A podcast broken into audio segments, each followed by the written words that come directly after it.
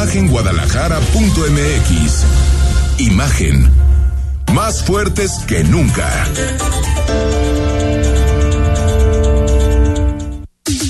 Twitter. Arroba Imagen Radio GDL. Imagen. Más fuertes que nunca noche comenzamos Imagen Jalisco, ya estamos en martes 3 de agosto y bueno, cumplimos un año al frente de estos micrófonos, un año ya al frente de esta edición de Imagen Jalisco.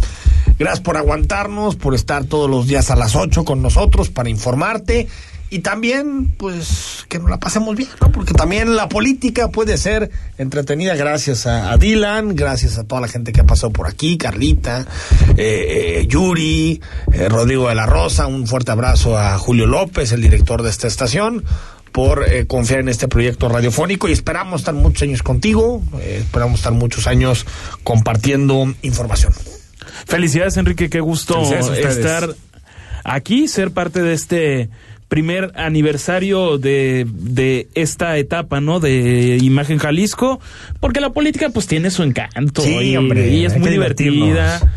Y hay quienes la hacen más divertida que otros, la verdad. hay que divertirnos. ¿Qué vamos a hacer? Hay que divertirnos. Estamos viendo una etapa interesante en esto del país. Estamos viendo una etapa para algunos preocupante, para otros seguramente estimulante. Pero hoy hasta el presidente estuvo entretenido en la mañana, ¿no? Eh, pues sí, ¿no? Como que ah, el presidente es su momento, ¿no? Yo, yo siempre he dicho que este país se gobierna en la mañanera, ¿no? sí. no, no, los, el gabinete no existe, los secretarios no existen, el presidente no tiene eventos de demasiada relevancia la mañanera es el epicentro político de este gobierno. Pero como que como que hoy se, como que hoy se levantó y dijo, ¿con quién voy a pelear? Sí, a ver, hoy, hoy quién es el ¿con quién me peleo? ¿Quién es el adversario imaginario de hoy? Y se encontró a un conocido de estas tierras, seguramente Pero muy su nombre Raúl Padilla López, presidente de la Feria Internacional del Libro, fue rector de la Universidad de Guadalajara, pues en la refundación de la Casa de Estudios prácticamente con el modelo departamental inicios de los, de los años 90.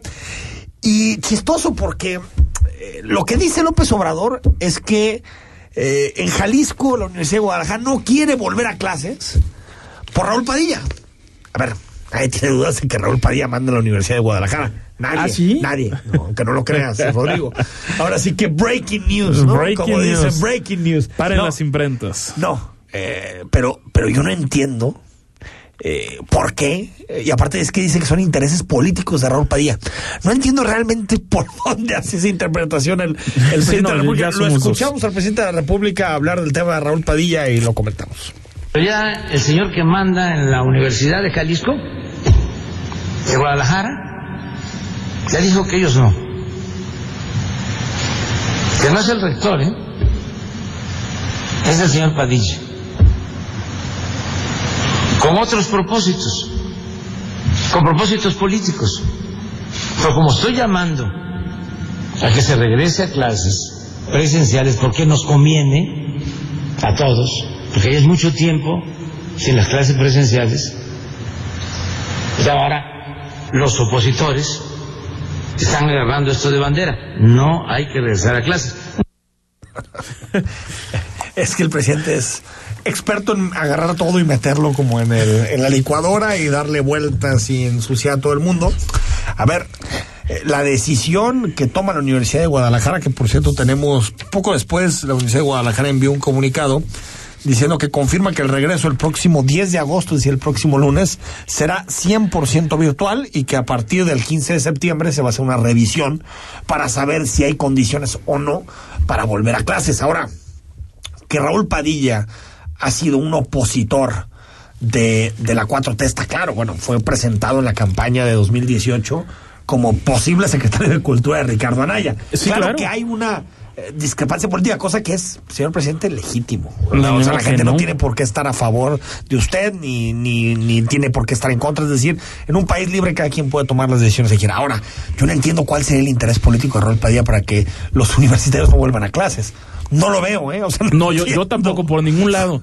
Ahora, eh, no, es la primera vez. A, principios de este año, en enero también decidió, lo, lo nombró. Después también de una visita Por nombre y apellido. También después de una visita a Jalisco, a Jalisco donde dice ese cacique universitario y hace una pausa como de un minuto porque no se acuerda cómo se llama y de repente... Padilla. Padilla. Ese Padilla. Ese Padilla. No, sé quién es, pero lo traigo en la mente de tiempo completo. a ver, a ver.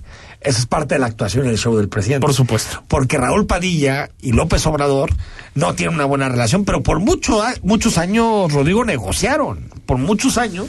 Claro, eh, eh, con quien negociaba cuando era perredista, eh, López Obrador, con quien negociaba aquí en Jalisco para la selección de candidatos, para la designación de puestos, de candidatos a diputados federales, locales, era con Raúl Padilla.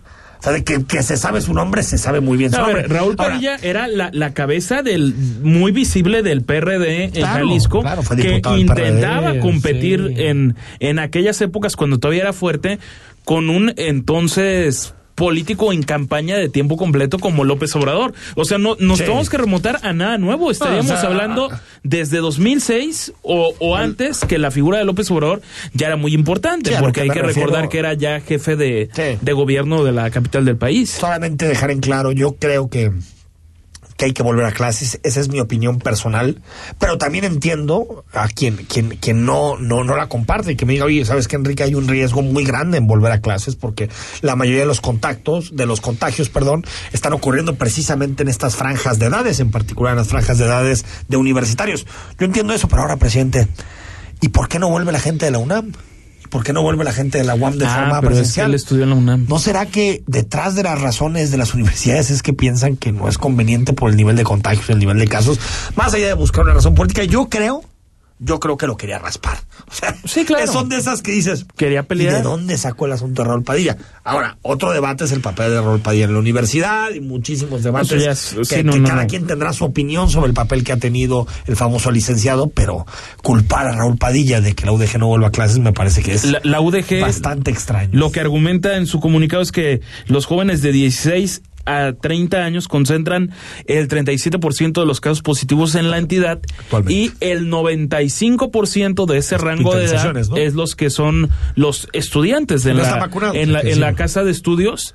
Y hoy añadido a lo que dice López López Gatel de que un 97% de las personas hospitalizadas no fueron vacunadas, no quisieron o quizá todavía no les no les tocaba. Bueno, eh, ya que lo dijiste, esto decía López Gatel en la mañanera, 97% de las hospitalizaciones es de gente que no está vacunada.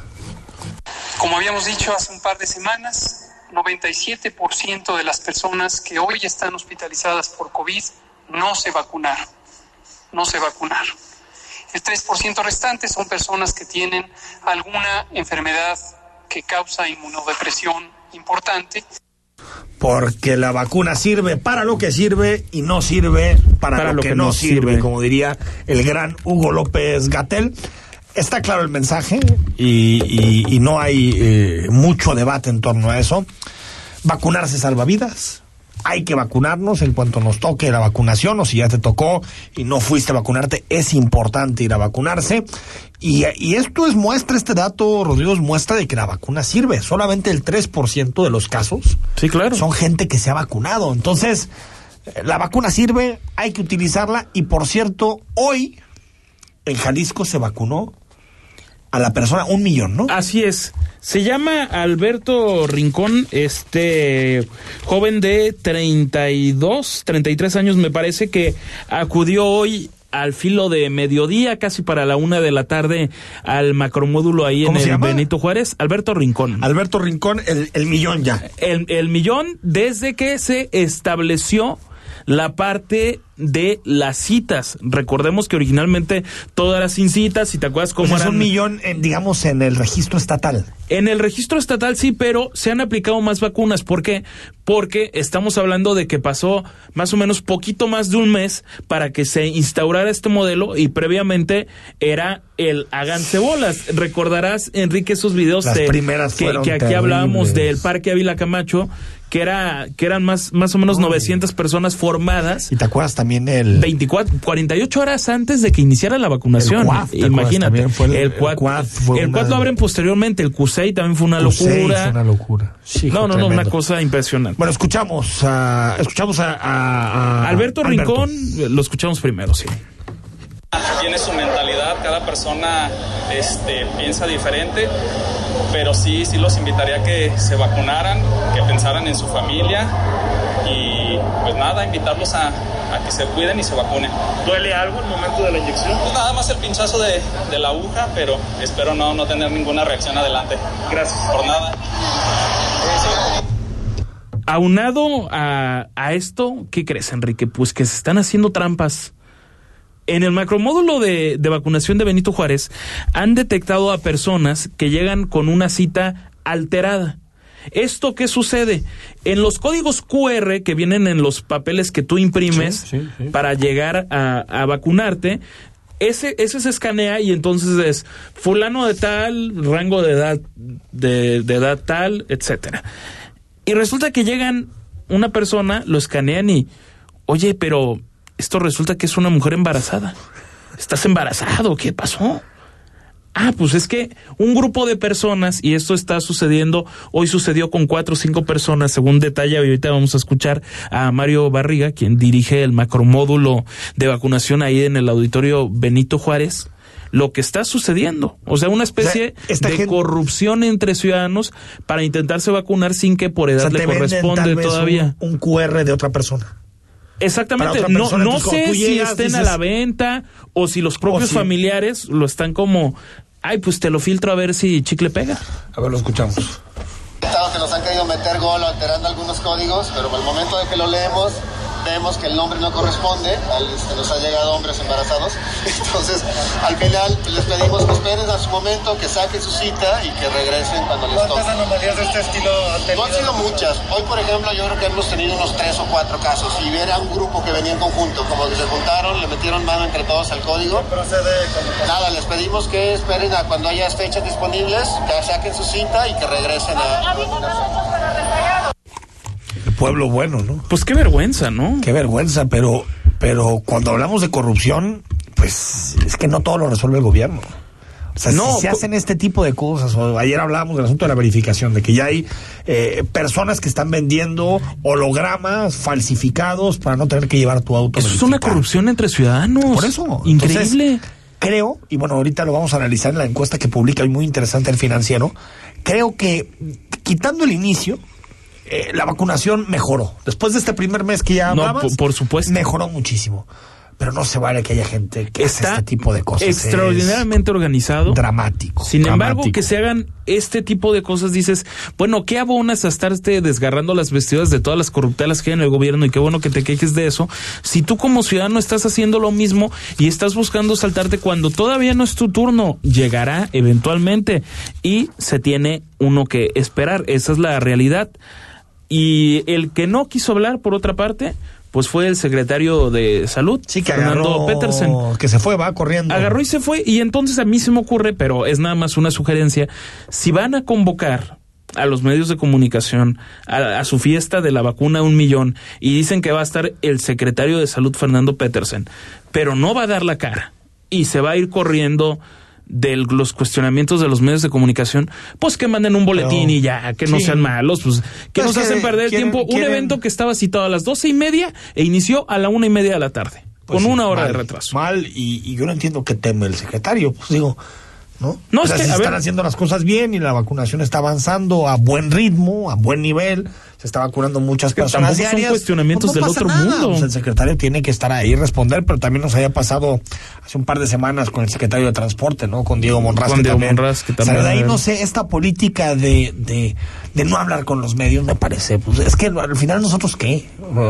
Si quien quiere saber es la ciudadanía, o sea, si quien quiere saber qué pasa es la gente, nosotros. Pero ¿qué se le podría preguntar al, secretario de Salud? Pues sé. ¿Cómo van los casos? Cuáles son las, las variantes más presentes ah, en el, en el estado. Ojalá, lo vamos a invitar aquí al secretario de salud para sí, que caray, caray, porque hoy sí, muy antes mal. irnos, antes de irnos al corte, eh, gaseros en el país anunciaron eh, que a partir de hoy, de este martes, y por tiempo indefinido, dejarán de repartir gas en protesta por el tope de precios que está imponiendo el gobierno federal. El gobierno federal lo que quiere es poner un precio máximo para la venta de gas en nuestro país. Usted lo ha visto en su recibo, el gas, el precio del gas está por los cielos, está por las nubes. Eh, y el presidente eh, es de la idea de que, pues de la misma manera en que controla a sus secretarios, puede controlar la ley de la oferta y la demanda en el mercado. Cuando en realidad el precio del gas sabemos que no depende de, México, depende de China, depende de Estados Unidos, depende del mercado mundial, del mercado global. Y lamentablemente en todo el mundo el precio, por la reactivación económica, el precio del gas se está yendo a las nubes. El gobierno anuncia precios máximos para que no existan abusos. Otra vez, hay, que ver esto que es muy 4P. El diagnóstico adecuado, no se vale que el gas esté tan caro, diagnóstico correcto, que todos coincidimos. La solución es totalmente errada, totalmente errada. ¿Por qué? Porque un gasero que compra eh, y que su costo de producción es altísimo o que lo tiene que importar, porque recordemos que buena parte de nuestro gas lo importamos, pues no le conviene vender ese precio. Entonces hay de dos sopas. O eh, eh, quiebras el mercado, como está sucediendo, es decir, gaseros que salen a decir no queremos vender ese precio, uno, o dos, subsidias. Hay de, hay de dos sopas. O tres, aceptas y dices, a ver, hay cosas que el gobierno no puede controlar. Lo que estás generando es un problema mucho mayor que el actual porque ya no va a ser solamente un problema en unas semanas del precio, va a ser un problema de desabasto. Y cuando hay desabasto, ¿qué pasa con el precio? A las nubes. A las nubes, por Supuesto. Entonces, sí, otra vez, otra vez, esto es muy 4T. Buenos diagnósticos, pésimas implementaciones. Vamos al corte, Rodrigo. Venga. Comentamos, hay muchísimos asuntos. Por cierto, ya fue aprobado también en comisiones el nombramiento de Rogelio Ramírez de la O, el secretario de Hacienda y también queremos platicar sobre el embate, tremendo embate del el gobierno en contra del INE. Ya lo anuncian, lo dicen con mucha claridad, van por la remoción, van por la destitución de los dos consejeros que los tienen ahí en el, en el, blanco que son Ciro Murayama y Lorenzo Córdoba. Vamos al corte, le estamos a esto y por supuesto hay muchísimos temas locales que seguramente te interesan. El análisis político. A la voz de Enrique Tucent. En Imagen Jalisco. Regresamos. Hagamos es una nueva alternativa de hacer política. Es el impulso de mujeres y hombres comprometidos con Jalisco. La defensa por los derechos de todas las personas. Las ganas y el corazón para cambiar la vida pública. Hagamos es la lucha por la igualdad, la fuerza de las mujeres jaliscienses, la defensa de los bienes y servicios públicos. Hagamos es diversidad, democracia, libertad. Hagamos es el partido de Jalisco para Jalisco. Hagamos. Mensaje dirigido a simpatizantes y militantes del partido. Para entender los cambios de la economía y los negocios, escucha a Rodrigo Pacheco en Imagen Empresarial, con una visión dinámica, global, joven y fresca, de lunes a viernes, de 6 a 7 a.m., por Imagen Radio, poniendo a México en la misma sintonía.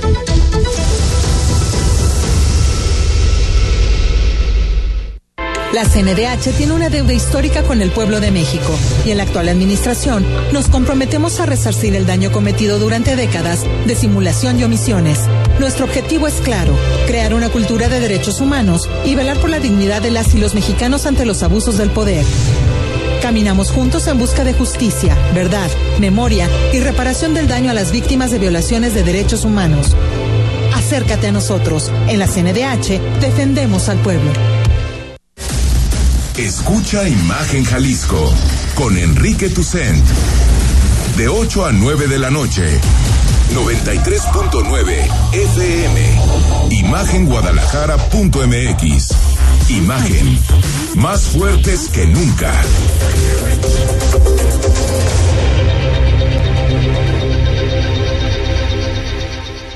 El análisis, la polémica, lo asombroso el interés.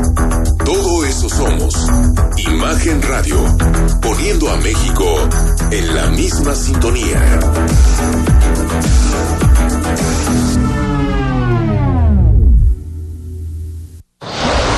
Queremos conocer tu opinión. Envía un mensaje de texto a nuestra cuenta de WhatsApp 33 33 69 45 22. 33 33 69 45 22. Imagen más fuerte que nunca. Estás escuchando Imagen Jalisco con Enrique Tucen. Facebook, Imagen Radio Guadalajara. Imagen, más fuertes que nunca. Son las 20 horas con 20 minutos, estamos en imagen totalmente en vivo, como todas las noches, conversando contigo los principales temas que son noticia a nivel nacional y a nivel local.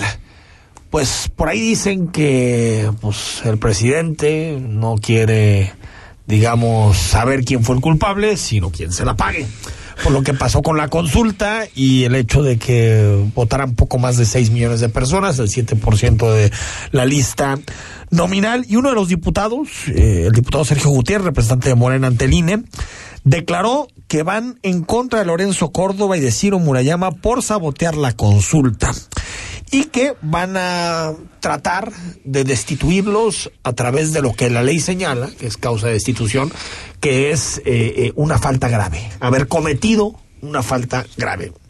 Que realmente no sabemos cuál es esa falta grave. No, no, Más bien, no tenemos conocimiento. Me parece que lo que van a hacer es decir que se manifestaron en contra de la democracia, van a inventar algo. Pero aquí hay que, hay que dejarlo muy en claro porque eh, aquí sí, sí es cruzar una línea roja porque yo no soy de la idea de los que creen y dicen, es que estamos en las puertas de Venezuela y esto es Venezuela. A mí se me hace eso una exageración. Pero creo que si no somos capaces como mexicanos de cuidar nuestras instituciones democráticas, pues mañana vamos a voltear y va a haber una destrucción institucional nunca antes vista. Y lo que quiere la 4T es vengarse y vengarse en particular de Lorenzo Córdoba y Ciro Murayama. Esperemos que estos afanes revanchistas no se materialicen y sea solo una calentura. Esperemos. Sí, porque, a ver, sucede, sucede una cosa. Ese par de villanos favoritos que han sido académicos muy respetados, han escrito libros, libros de teoría de la democracia, de repente pueden llegar a ser un cuestionamiento y entonces ya son los enemigos de la, de la cuarta transformación. coincidieron, Porque López Obrador decidió que fueran los enemigos cuando ellos mismos han sido bastante críticos o congruentes en la crítica. No podemos olvidar que Lorenzo Córdoba y Ciro Murayama se pronunciaron a favor de no darle el registro al Partido México Libre de, de Felipe Calderón y, entonces fueron los villanos de panistas y, de no panistas. ¿Y, quién, le levantó la mano al ganar la elección al presidente López Obrador? El propio instituto. ¿Y quién salió ayer en muchísimos medios a decir que la, consulta había sido un éxito? Bueno, es la primera vez que López Obrador y, Córdoba estaban muy de acuerdo en que había sido un éxito, cosa que yo no estoy de acuerdo. A ver, fue un éxito la participación del INE, estoy de acuerdo. pero mira, yo... pero un éxito en el porcentaje de votación, no. Ahora, esto es una amenaza. esto es una amenaza. No te comportas como yo quiero te destituyo. ¿Por qué? Porque tengo la fuerza para destituirte. Ojo. Y ahí tengo a la unidad de inteligencia financiera si se me da la gana usarla. En cualquier momento. Los... ¿Por qué? Por una cosa muy clara. López Obrador no quiere ver a Lorenzo Córdoba en marzo al frente de la organización del proceso de revocación de mandato. Eso es el asunto. Eso es el tema. Quiere algún consejero o consejera afín que le diga sí, señor. Pero aquí quiere a John Ackerman. ¿o no, pues recuerda que entraron ya. Sí, claro. Que el presidente entraron. tres consejeros que tienen afinidad con, con, el proyecto de López Obrador y pues quiere alguien que haga una campaña más afín a sus intereses. Y me parece que sería matar al árbitro porque el árbitro depende de su imparcialidad. Si el árbitro comienza a ser parcial, y sobre todo defender los intereses del gobierno, me parece que podemos entrar en, una, en una espiral muy peligrosa. Hoy, hoy hubo todo tipo de declaraciones lamentables, francamente, de personas que hasta decían, bueno, ¿por qué si la pregunta no se entendía, el INE se prestó a hacer una consulta de ese tipo? Ah, bueno, al menos lo que a mí se me ocurre responder es, ¿no será que la Suprema Corte como máximo tribunal del país obligó oh, al propio instituto a que haga una pregunta de ese tipo. El INE, no, hizo la pregunta. Por cierto, eh, López Obrador habló ya, estamos en la etapa de aquí a marzo del siguiente año cuando va a ser la ratificación o revocación de mandato, quién sabe cualquiera de las dos respuestas.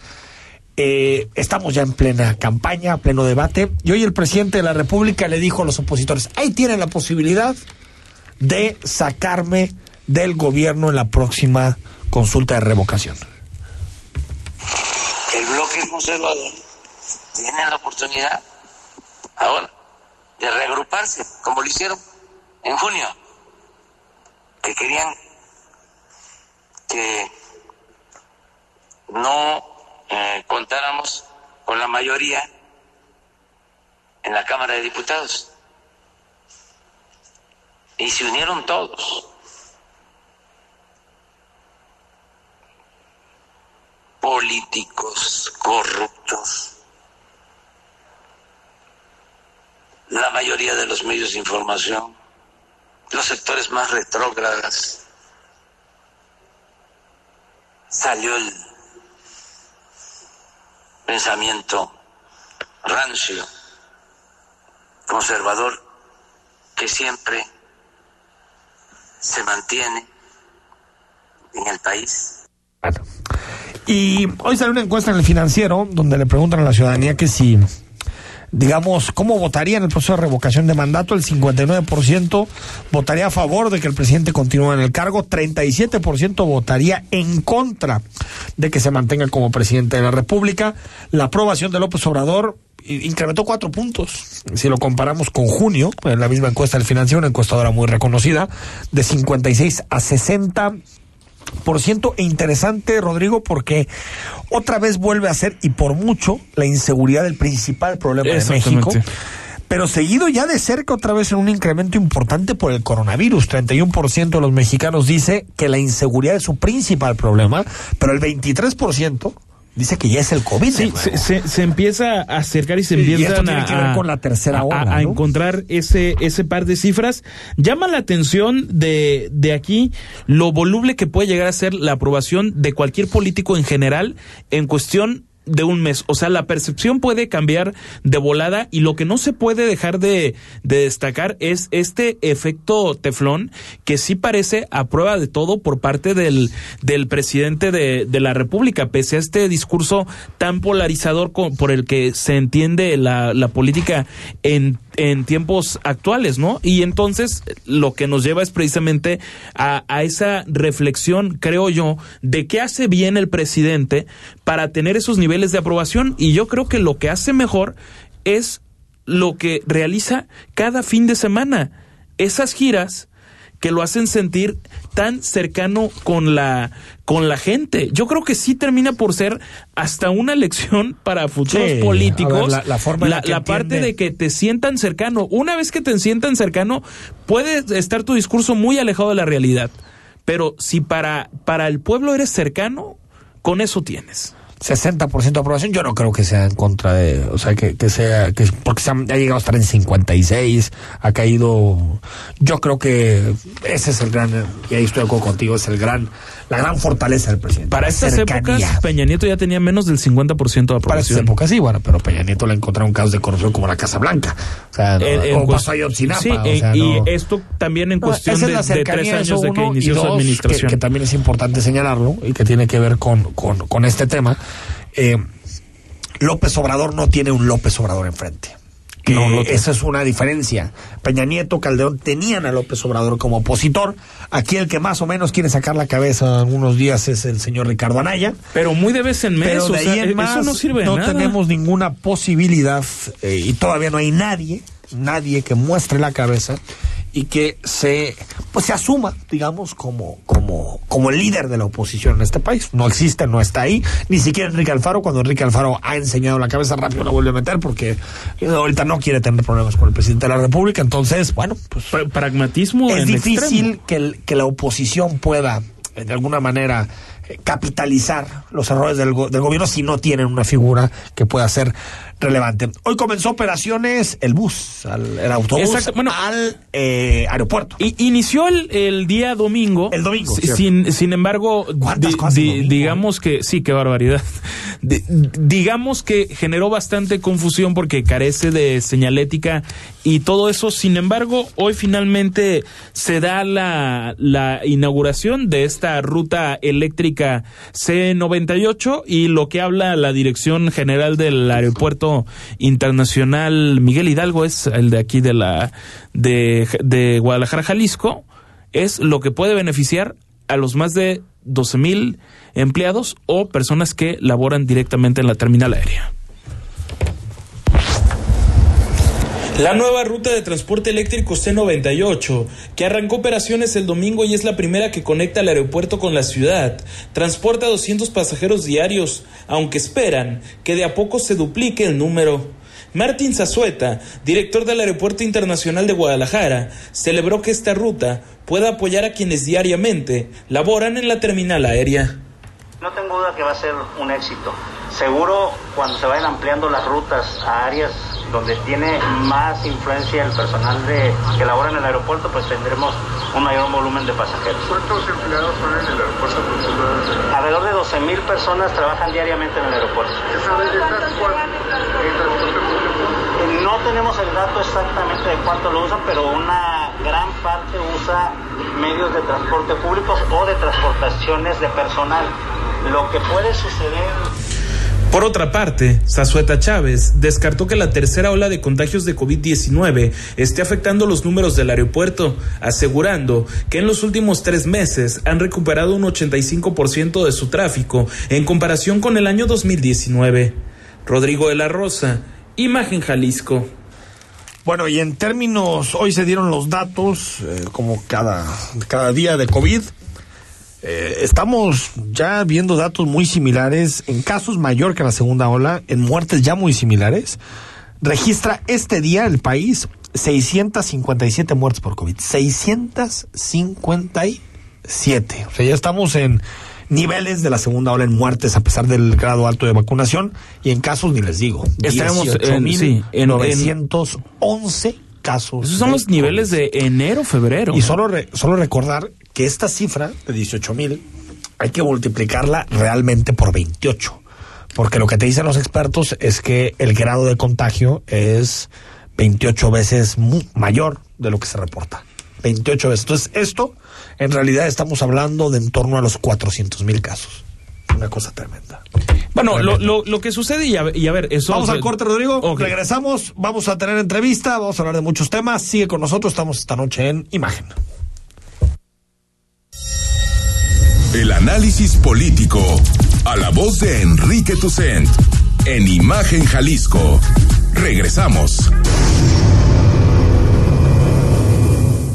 Sé parte de nuestro certamen gastronómico más importante del norte y occidente del país. Players Restaurant Choice 2021, presentado por Vinoteca. Te invita del 2 al 16 de agosto a elegir tu top restaurant favorito de cada categoría, donde podrás participar por una pantalla de 40 pulgadas. Solo tienes que entrar a www.playerschoices.com y elegir a tu favorito. El fuego sigue encendido. Imagen Radio, ahora para todo México lleva su programación a la televisión abierta en el canal 3.4 de televisión abierta. Imagen Multicast, la mejor información con la mejor tecnología digital de la televisión en vivo y a todo color. Con los reconocidos comunicadores de Imagen Radio, Imagen Multicast. Canal 3.4 de televisión abierta, poniendo a México en la misma sintonía. Gira de golf Imagen Vector presentada por Cadillac. Regresamos más fuertes y renovados. Vive la experiencia en Guadalajara. El viernes 20 de agosto, en el Cielo Country Club, recibe a los mejores golfistas. Inscripciones en www.giradegolfimagenvector.com. El torneo se llevará a cabo bajo todas las medidas sanitarias necesarias para la prevención de COVID-19. Damacalan y Brugal 1988 invitan. Imagen PD. Todos los sábados, de las 0 horas a las 3 de la mañana, Imagen PD. Con Gonzalo Oliveros. Imagen Radio. Poniendo a México en la misma sintonía.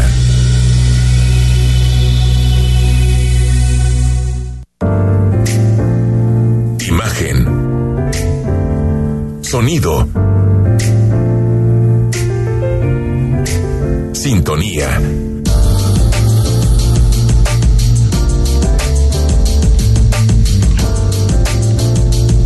Poniendo a México en la misma sintonía. las voces más importantes del análisis político en Jalisco, en un espacio para comentar, reflexionar y polemizar sobre los temas de tendencia a nivel local, nacional e internacional. Imagen, más fuerte que nunca. Estás escuchando Imagen Jalisco con Enrique Tucent. YouTube. Imagen Radio Guadalajara. Imagen. Más fuertes que nunca.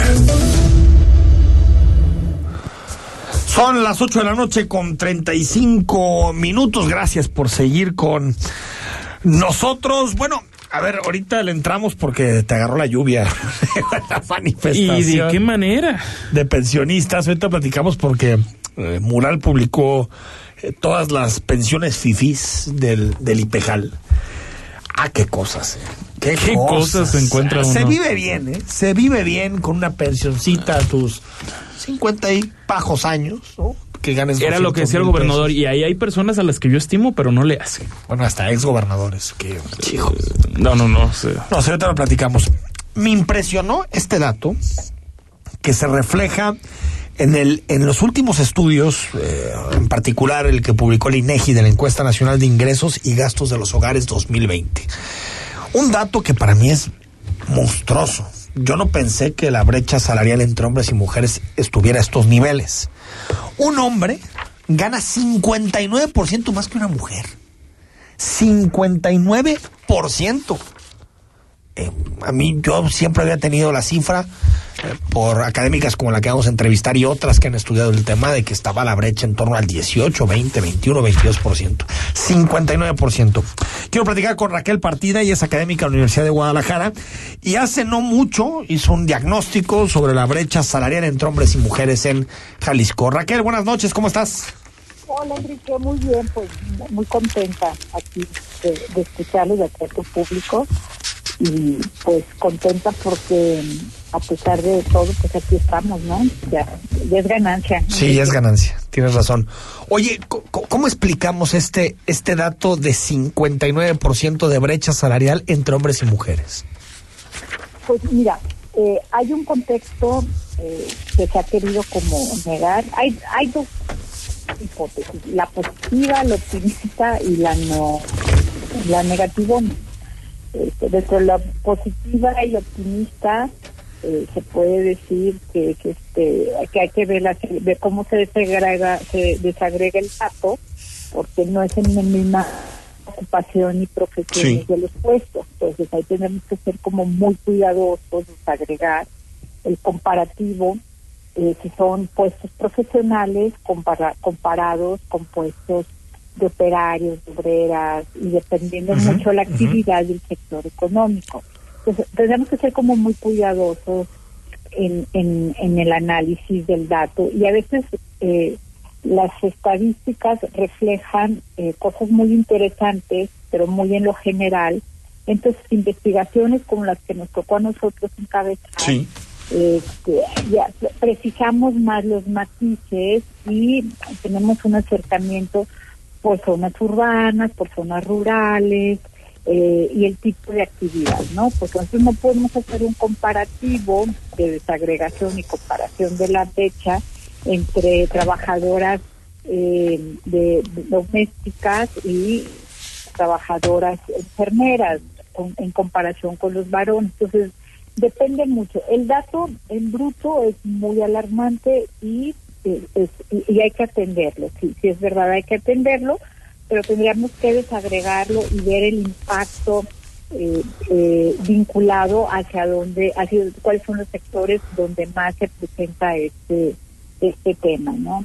Ahora, eh, en el lado en, la, en, la, en la hipótesis más negativa tenemos creo que la más realista en la que yo me inclina más ahorita actualmente estoy trabajando con la Unión Europea, con la República Checa, precisamente un análisis que estamos haciendo sobre brecha salarial ah, en el contexto del post-COVID, ¿no? Y ahí sí está tremenda, Enrique. Eh, tenemos un nuevo contexto en el cual estoy ahorita en Metro México. O sea, el COVID incrementó, Raquel, la brecha. Las desigualdades enormes. E, es, es una realidad este, no solamente caso exclusivo para Jalisco, México, eso estamos encontrando en países que creíamos que ya tenían resuelto, como Uruguay, en República Dominicana, en Argentina, en España, en Suecia, en Italia, se, se, desbordó, se desbordó el tema. Y, y eso tiene que ver con el tema del teletrabajo, donde muchas de las mujeres pues no tienen el, el acceso directo a trabajo formal, con computadora, entonces, eh, muchas se retiraron del mercado laboral formal, presencial, eh, otras este, agarraron trabajo informal presencial. Y bueno, y entonces hay una segmentación terrible con el COVID, ¿no? Y las grandes perdedoras ahora, hoy por hoy, en, en el mundo, en el mundo occidental capitalista, pues es es, eh, son las mujeres, ¿no? Y, eso sí es muy, muy lamentable y eso lo... Ay, ya te traigo un perrito. No te preocupes. Se tiene que, este, se tiene que analizar y crear políticas eh, públicas que atiendan el nuevo contexto internacional, el nuevo contexto local, ¿no? Eh, sí, sí es este, e, es un tema, yo creo que va a ser en la agenda de los próximos lo dice la Organización Internacional del Trabajo, este, eh, lo dice pues, el propio Banco Mundial, es un tema de que se va a tener que eh, resolver pues de aquí al 2030, que era parte pues de la agenda ONU Mujer, donde se, trataba de abatir estas desigualdades, pues ahorita hay, hay procesos, ¿no? Y sobre todo en naciones eh, postindustriales y también pues en naciones que no llegamos todavía a la industrialización y a la competencia internacional. Oye, Raquel, antes de que también Rodrigo de la Rosa, mi compañero, te haga, te haga una pregunta, me, me, gustaría entender, eh, ya, ya nos dices este tema del COVID, ¿no? El COVID ha ensanchado eh, la brecha. Pero previamente, ¿cuáles son, muy resumido porque tenemos un par de minutos, pero eh, ¿cuáles son esos factores que generan la brecha? ¿Tiene que ver con discriminación a la mujer? ¿Tiene que ver con machismo? ¿Tiene que ver con maternidad? ¿Con qué tiene que ver? ¿Cómo, digamos, qué explica la brecha incluso pre-COVID? Sí, eh, eh, la brecha eh, de la de salarial o sobre todo de la cuestión de trabajo tiene tres grandes dimensiones.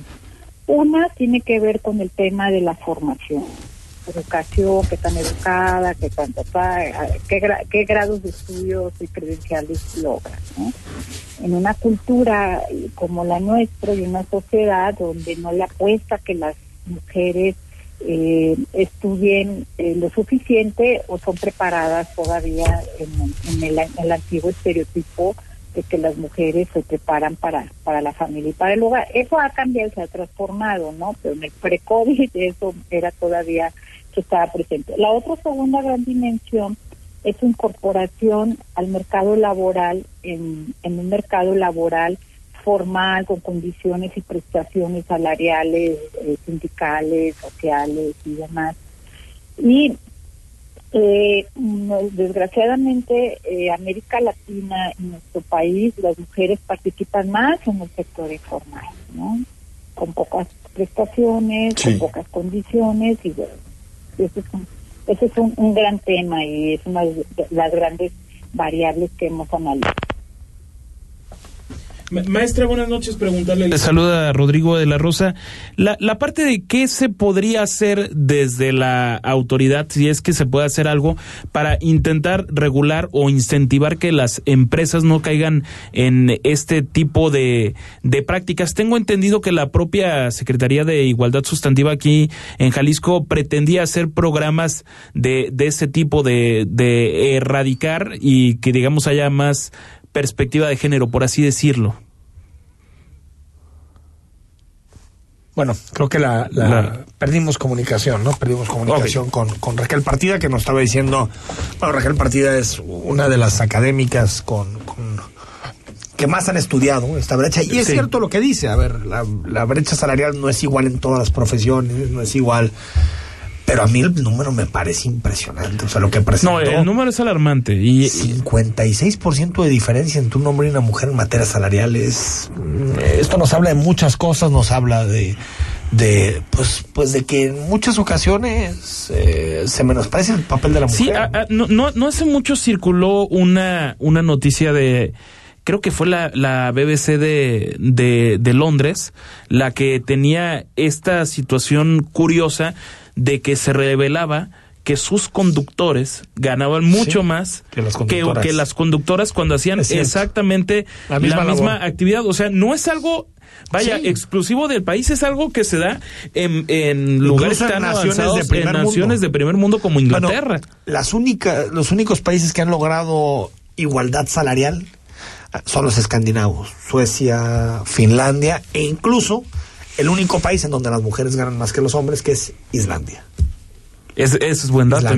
Islandia que aparte ha tenido pues mujeres primer ministro y, cuando no, no se trata de quién gana más, quién gana menos, se trata que si se hace la misma actividad, hombre y mujer, se gane exactamente lo mismo, homologaciones salariales. Pero para eso necesita hacer muchas cosas, porque, eh, y lo escribe en aquel partido que, bueno, perdimos la comunicación, pero casi siempre esta brecha se construye cuando la mujer tiene que, por el embarazo, tiene que dejar buena parte de su trayectoria laboral. Entonces, tal vez tenía un ritmo de crecimiento en su trabajo, tiene que hacer una pausa. Sí, Después es el hecho de ser mamá, de cuidar a los hijos, y eso hace que una carrera de determinado tipo pues termine eh, con un nivel salarial inferior al que al que puede llegar a tener un hombre que no tiene pues esas esos inconvenientes eso, o, cosas maravillosas que es la maternidad pero al final con el trabajo sí llega esa necesidad al fin y al cabo. Totalmente biológica no de ser madre y de ser padres Vamos al corte, estamos en, en imagen, continúa con nosotros, escríbenos, son las 8 de la noche con 46 minutos. Cuando volvamos queda mucho más porque hoy otra vez la página de verificación se volvió a caer, la página de verificación del gobierno de Jalisco. Hijo, este tipo de cosas son las que desincentivan la, la verificación. Hay que y ayer hablaban de que ya se estaba arreglando, pero que los 150 mil clics que estaban registrando eran el problema. Pues, pero no se tenía eh, pensado que eso puede Se tendría que haber presupuestado. Vamos al corte, seguimos. El análisis político a la voz de Enrique Tucent en Imagen Jalisco. Regresamos. Mitos y leyendas de la música llegan a través de Imagenología. Todos los domingos a las 17 horas con Tania García. Imagen Radio, poniendo a México en la misma sintonía.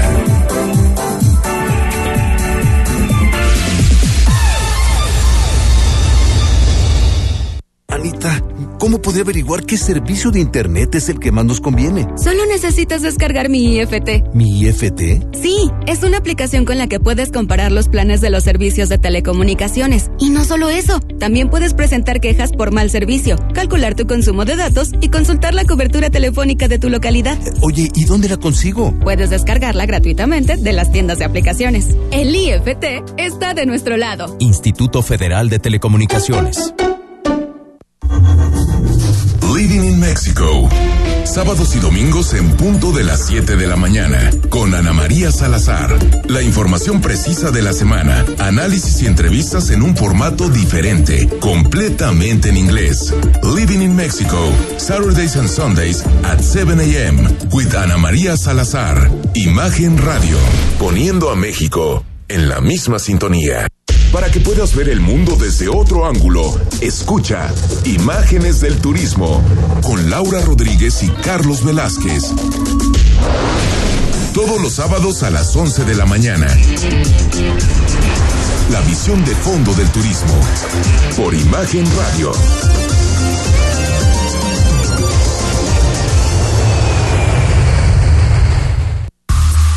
Imagen.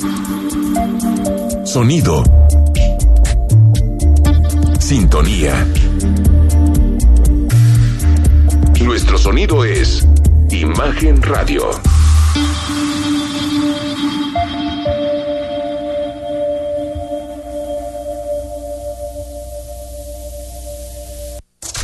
Compartimos micrófonos contigo. Mándanos una nota de voz de no más de 20 segundos al WhatsApp 33 33 69 45 22 y escuchamos su punto de vista durante el programa. Imagen, más fuerte que nunca. Estás escuchando Imagen Jalisco con Enrique Tucen. Instagram, arroba Imagen Radio GDL. Imagen, más fuertes que nunca.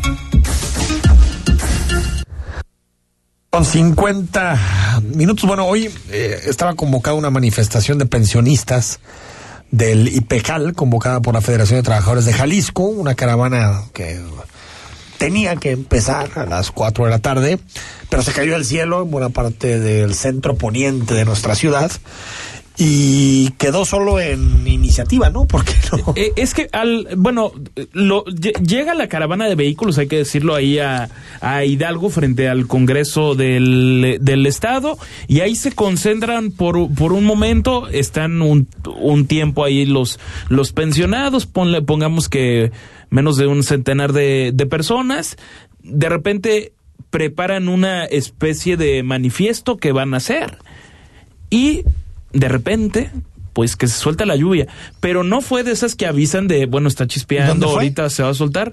En, frente del Teatro de Gollado, por así ah, Plaza de Liberación. Sí, Plaza, de, la, de la Liberación y de repente, bueno, aquello se, se, cayó el cielo, en el posicionamiento que estaban dando dicen que van a seguir luchando, a ver, lo que siempre dicen los, los sindicatos y de repente dicen la parte cumbre, ¿no? Sí. Compañeros, sabemos que esto podía pasar, nos vamos a tener que retirar porque empieza a llover y en el empieza a llover, empezó a llover, pero con todo, qué barbaridad, vaya empapada. Sí, la tormenta hoy en, la, en Guadalajara fue tremendo. Bueno, lo publicaba hoy Mural, algunas de las pensiones más cómodas, mejor, mejor, digamos, acomodadas que tienen buena parte de los políticos en Jalisco. No le pierden, ¿eh?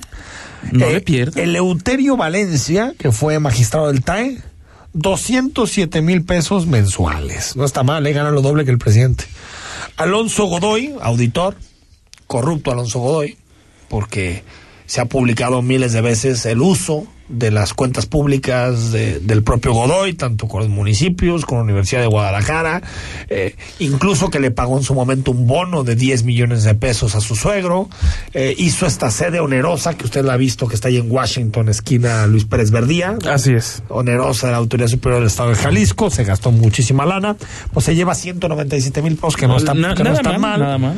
Eugenio Ruiz Orozco, que, que no no, no, bueno, es atlista, entonces no ganaba ni una.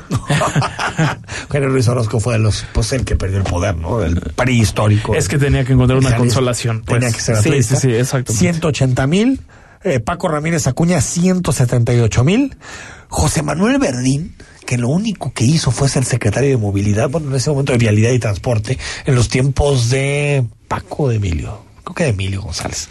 175 mil pesos. 175 mil pesos. Celso Rodríguez, que se aferró a la silla del Supremo Tribunal de Justicia dos años más con amparo, 171 mil pesos. Y el padre del ex gobernador Aristóteles Sandoval, Jorge León Sandoval, Jorge Leonel Sandoval, perdón, 171 mil pesos, qué, qué cosas. Más lo que ya recibe de su de su trabajo, supongo Ah, yo. no, por sí, por supuesto. no, o sea, es su pensión. sí, sí, sí. Su pensión Esto que nada más lo, lo, lo de los chicles, pues. Pues sí, Sí. el extrita. Caray. el extrita. Ya quisiéramos Qué ese, ese extrita. Bueno, volvió a tronar el sitio de sitias de verificación. o Se volvió a caer. Eh, yo creo que, que eh, bueno, yo, yo entiendo que pasa muchas veces con los sitios ante la demanda, pero ojalá se corrijan este tipo de falencias porque si queremos que se superen los porcentajes de verificación que tenemos en Jalisco históricos, que están entre el 20 y el 25% de los automóviles, pues tiene que ser más sencillo. Y si cada que te metes la página está caída, pues es muy complicado. Yo nos decía la gente de, de Semanet que ya lo estaban atendiendo. Eso, de- eso decía ayer el, Pero se volvió a caer. el entrevistado Abraham eh, del Torres. Abraham Torres, que Torres. es la, de los que se dedica precisamente de estos asuntos en la Secretaría de, de. Medio Ambiente. Caray. Por antes de irnos, ya, ya fue aprobado en comisiones el nombramiento de Rogelio Ramírez de la O como el próximo secretario de Hacienda. Aunque se supone que ya ejercía. Bueno, sí. Es que, a ver, la, parte constitucional, la parte formal es lo que se hace lo hoy. Que se hace. Que sería, sería en caso de que, pues, que yo acabo de ser ratificado, sería el tercer secretario de Hacienda de López Obrador, porque primero fue Carlos Ursúa, que salió, digamos, azotando la puerta. Y hoy es uno de los críticos más severos de, Rogelio. De, del presidente López Obrador y toda la ah, parte económica de, Después eh, llegó Arturo Herrera, que pasó de, estar ahí en Hacienda, pero en un puesto inferior. Subsecretario. subsecretario. Pasó a ser secretario. Ahora Rogelio Ramírez de la O y lo primero que dice es que no va a haber reforma fiscal. Yo, la verdad es que creo que un gobierno que se dice de izquierda y no toca los impuestos, pues para mí es una eh, tomadura de pelo. Tomadura de pelo. Los impuestos son fundamentales. Y no se vale que en este país los que carguen al Estado sea la clase media. Porque así es. En este país, la clase media es la que está abarrada, Totalmente. paga impuestos, los asalariados, los que viven de sus ingresos son los que cargan a este país. O sea, estás diciendo que es neoliberal. Los ricos, claro, es hiper neoliberal. Los ricos en este país pagan bien, poquitos impuestos, sobre todo las empresas, uno, y dos, hay 50% de gente que no paga nada. Entonces, un gobierno que dice que es de izquierda y no toca los impuestos es pura farsa. Farsa. Aunque se supone que, o, bueno, eso, eso quiero suponer a, a juzgar por ciertos hechos, que ya hay menos privilegios en ese sector empresarial, ¿no? Que esos que no pagaban empiecen a, a, pagar impuestos, ponerlos más en, en, cintura. Desafortunadamente, esos acuerdos en los curitos lo que sucede. o sea, una cosa es que te diga, ah, bueno, está bien, te voy a pagar lana. Pero no, no, no es pagar por porque quieren, es pagar porque les toca y que porque les, toque toca, por supuesto. Nos vamos. Hasta mañana, mañana miércoles viene Manuel Baeza, tenemos entrevistas, todo a partir de las 8 en Imagen. Que pases muy buenas noches. Escucha Imagen Jalisco con Enrique Tucent de 8 a 9 de la noche, 93.9 FM imagenguadalajara.mx. Imagen. Más fuertes que nunca.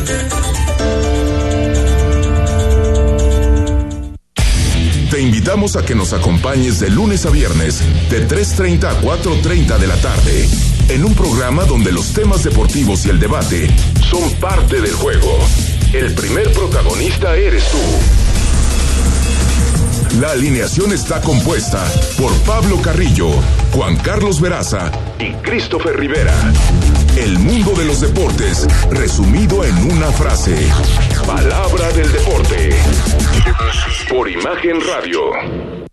Escucha a Pascal Beltrán del Río en primera emisión, de lunes a viernes de 7 a 11 de la mañana, hora del centro, en Imagen Informativa, poniendo a México en la misma sintonía dijo que ya empezó la temporada de lluvias y ciclones tropicales. Y también que puede haber inundaciones, tormentas y hasta huracanes. Podemos enfrentar riesgos a la infraestructura y a nuestra seguridad. Recuerda tener una mochila de emergencia con tus documentos personales, atender las indicaciones de las autoridades y no cruzar ríos ni cuerpos de agua. Infórmate sobre las condiciones meteorológicas. Con agua y el Servicio Meteorológico Nacional te informan por tu seguridad. Con agua. Gobierno de México. Ya sé cómo ser programador de videojuegos. Sin las abejas, sería imposible la vida de los humanos. Ya le entendí las matemáticas. El sol es una estrella. Conoce toda la ciencia que te rodea en Preguntamos porque somos niños. Domingo 11 de la mañana, por Imagen Radio. XH SC 93.9 MHz con 200.000 watts de potencia. Transmitiendo desde Avenida Rubén Darío 746 tercer piso, Colonia Lomas de Guevara, Guadalajara, Jalisco. Código postal 44657. Imagen. Poniendo a México en la misma sintonía. Está usted escuchando Imagen.